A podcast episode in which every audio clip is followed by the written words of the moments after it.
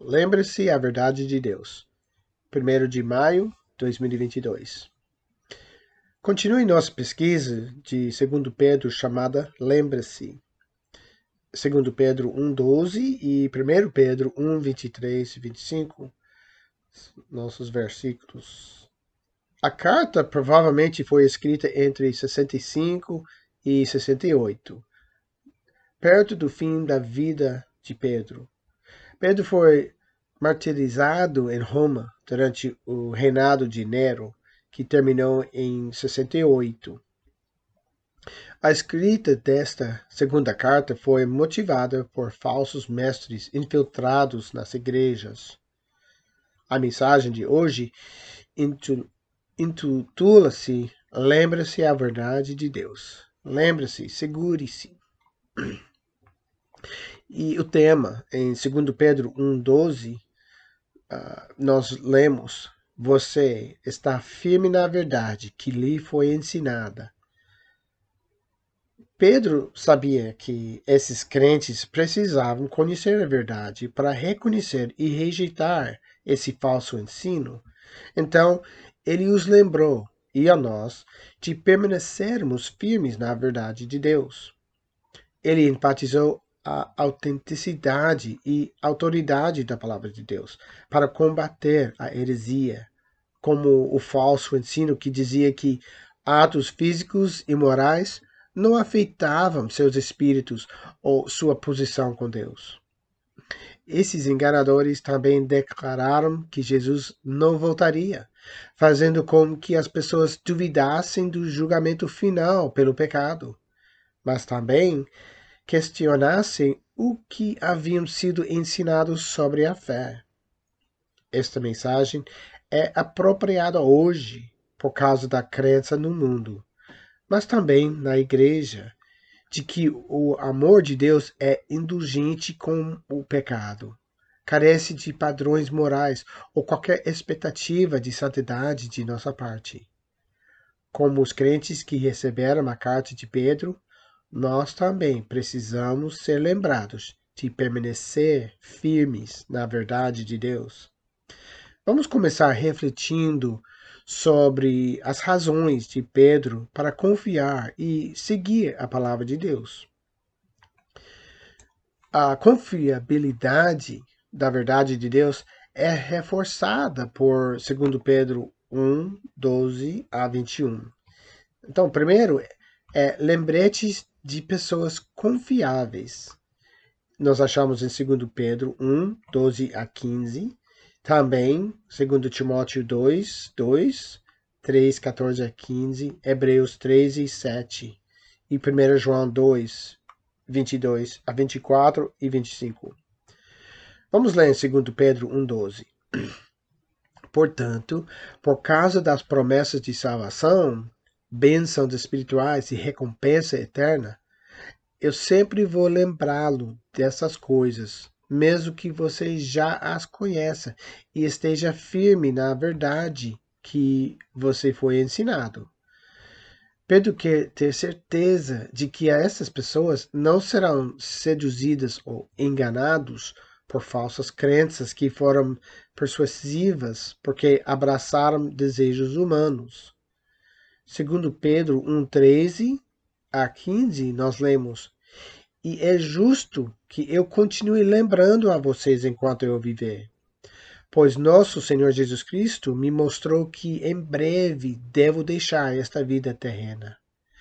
Não relatado nas Escrituras, mas versículo 15. Por isso me esforçarei para garantir que vocês sempre se lembre dessas coisas depois que eu me for. Pedro não estava preocupado com a morte iminente, sabendo que sua vida continuaria no céu.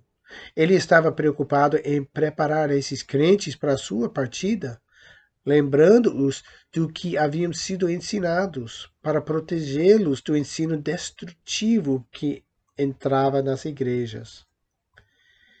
E como é, é aplicado para nós hoje? A maioria de nós não sabemos quando vamos morrer, mas estamos usando o tempo que temos para encorajar e influenciar a fé dos entes queridos que deixaremos para trás para prepará-los para enfrentar as ameaças e tentações deste mundo depois que nós formos? As pessoas a quem Pedro escreveu confiavam nele pelo caráter e convicções que demonstrou durante sua, seu trabalho entre eles, ensinando o Evangelho, ajudando-os a crescer. Esses crentes conheciam e confiavam em Pedro, então eles acreditaram no que ele disse sobre a Bíblia. Segundo Timóteo 3, 14 e 15, nós lemos, mas você deve permanecer fiel às coisas que lhe foram ensinadas. Você sabe que elas são verdadeiras, pois sabe que pode confiar naqueles que lhe ensinaram. Desde a infância você aprendeu as sagradas escrituras e elas lhe deram a sabedoria para receber a salvação que vem pela confiança em Cristo Jesus. Hoje, o falso ensino sobre fé não ocorre apenas na igreja, celebridades, através de uma variedade de mídias diferentes, muitas vezes abordam assuntos espirituais de maneiras não bíblicas. Esse falso ensinamento penetra em nossos lares e afeta nosso pensamento, principalmente sobre a moral, sem que tenhamos consciência disso, a menos que estejamos extremamente alertas. E aplicação para nós. Você está firme na verdade que lhe foi ensinada? Precisa aprender mais? Olha, você está aproveitando o ensino de pessoas de confiança por meio de mensagens, grupos comunitários, aulas e seminários, podcasts, atividades recreativas para você e seus filhos? Pais, se não ensinarmos aos nossos filhos as verdades de Deus e permitirmos que outras pessoas de confiança, como professores cristãos, treinadores, líderes de grupos comunitários e voluntários adultos ajudam neste importante empreendimento, nossa cultura encherá suas mentes com os valores deste mundo. Quando as pessoas em quem confiamos nos contam as boas novas sobre Jesus da Bíblia, nós as aceitamos. Então, se confirma em nossas vidas ao longo do tempo e através de experiências pessoais. A confiabilidade da verdade de Deus também é reforçada por, número dois, refletindo sobre a experiência pessoal. Segundo Pedro 1, 16 a 18 e Mateus 17, 1 a 5. Segundo Pedro 1, 16 a, nós lemos, Pois não estávamos inventando histórias inteligentes quando contamos a vocês sobre a poderosa vinda de nosso Senhor Jesus Cristo. A pregação de Pedro era verdadeira. Não foi baseado em algo que ele inventou, mas sim ele aprendeu o que ensinou da sua experiência pessoal com Jesus. Pedro testemunhou o ministério de Jesus que confirmou sua identidade divina. Segundo Pedro 1,16, a segunda parte, a versículo 18, nós lemos: Vimos seu esplendor. Desculpa, versículo 18, a 16b. Vimos seu esplendor majestoso com nossos próprios olhos, quando ele recebeu honra e glória de Deus Pai. A voz da majestosa glória de Deus lhe disse: este é o meu filho amado, que me traz grande alegria. Nós mesmos ouvimos aquela voz do céu quando estávamos com ele no Monte Santo. Deus Pai falou palavras semelhantes sobre seu filho no batismo e na transfiguração de Jesus. Pedro estava se referindo à transfiguração que ele testemunhou junto com Tiago e João. Achamos isso em Mateus 3,17. Também capítulo 17, 1 a 8. Marcos 1, versículo 11 e capítulo 9, 2 a 8. E Lucas capítulo 3, versículo 22, capítulo 9, 28 a 36. Então, durante a transfiguração, a aparência de Jesus foi transformada de modo que seu rosto brilhou como o sol, e suas roupas ficaram brancas como a luz. De repente, Moisés e Elias apareceram e começaram a conversar com Jesus. O que é de Moisés e Elias aparecendo aí, ali? Moisés e Elias representavam a lei e os profetas, endossando Jesus como o Messias de que falavam. Olha, versículo 5. Uma nuvem brilhante os cobriu, e uma voz da nuvem disse: Este é o meu filho amado, que me traz grande alegria. Ouça a ele. Mateus 7, 17, 2, 3 e versículo 5. Essa transformação física sobrenatural, juntamente com a presença de Moisés e Elias, forneceu prova irrefutável da identidade divina de Jesus como o Messias prometido. O esplendor majestoso de Jesus apontava para seu futuro retorno messiânico profetizado em glória, que Pedro estava defendendo. Notemos a vantagem de ver Jesus pessoalmente em forma humana. Mas temos o Espírito Santo dentro de nós, que Jesus disse ser melhor para nós, em João 16, versículos 7 e 8. Temos experiência pessoal com o Espírito Santo, o Espírito de Cristo, também conhecido como o Espírito da Verdade, João 14, 17, que vive em nós permanentemente quando cremos, ele nos regenera em uma nova pessoa, que somos a criação, segundo Coríntios capítulo 5, 16 17. Então, nos ensina e nos lembra da verdade. Em João 14, versículo 26, e também capítulo 16, versículo 13. E continuamente nos transforma a imagem de Deus desenvolvendo o fruto do Espírito dentro de nós. Em Gálatas 5, 22, 25. Colossenses 1, 6 disse: Estas mesmas boas novas que chegaram a você estão sendo divulgadas por todo o mundo. Está dando frutos em todos os lugares, mudando vidas assim como mudou suas vidas desde o primeiro dia em que você ouviu e entendeu a verdade sobre a maravilhosa graça de Deus. A mudança que ocorre em nossas vidas é uma experiência pessoal com Cristo por meio de seu Espírito, reforça a confiabilidade da Bíblia. Como isso nos aplica para nós? Sua vida está sendo transformada através da palavra de Deus, capacitada pelo Espírito.